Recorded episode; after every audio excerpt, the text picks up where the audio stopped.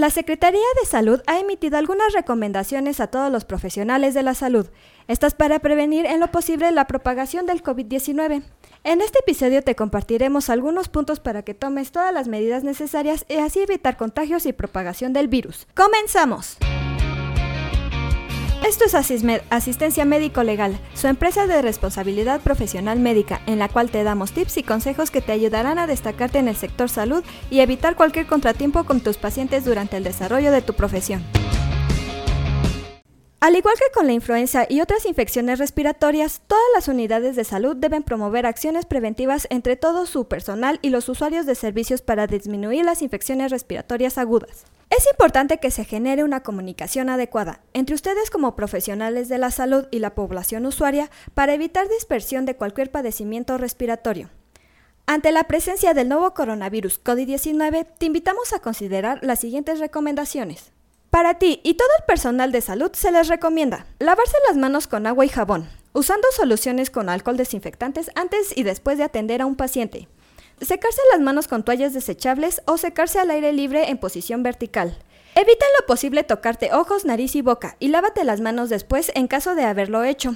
Usa cubrebocas únicamente si atiendes a pacientes con infecciones respiratorias, tapando boca y nariz completamente. En caso de ser posible, utiliza lentes para protegerte tus ojos. Tira en el bote de residuos peligrosos biológicos infecciosos RPBI todos los materiales desechables que utilices con cada paciente, como abatelenguas, hisopos, gasas y guantes. No olvides esterilizar todo tu instrumental médico así como mantener limpias todas tus áreas de trabajo. Procura estar vacunado contra la influenza. Ahora bien, en caso de las unidades de salud se recomienda verificar la disponibilidad de insumos para la atención de pacientes, incluidos los equipos de protección personal. Contar con los materiales necesarios para la limpieza adecuada de la misma, como son jabón, cloro, escobas, trapeadores, jaladores, papel higiénico, toallas desechables, etc. Debes evitar el material reutilizable. Si se usa, se debe descontaminar y desinfectar de acuerdo a las instrucciones que dicta el fabricante. El material desechable se debe tirar en el cuarto del paciente de acuerdo con los estándares RPBI. Hay que lavar con agua, jabón y cloro todas las superficies como paredes, pisos, puertas, manijas, barandales, llaves de lavabo, sanitarios, teléfonos, cortinas correrizas, mobiliario médico y mobiliario en general. Procura colocar bolsas de plástico dentro de todos los botes para la basura y eliminar estas haciéndoles un nudo. Permite la ventilación y entrada de rayos de sol a tu consultorio, salas de espera, sanitarios, aulas de uso múltiples y otros entornos físicos de la unidad. Define una ruta para la atención del personal que acude con síntomas respiratorios, mismas que deberán ser señaladas desde la entrada de la unidad.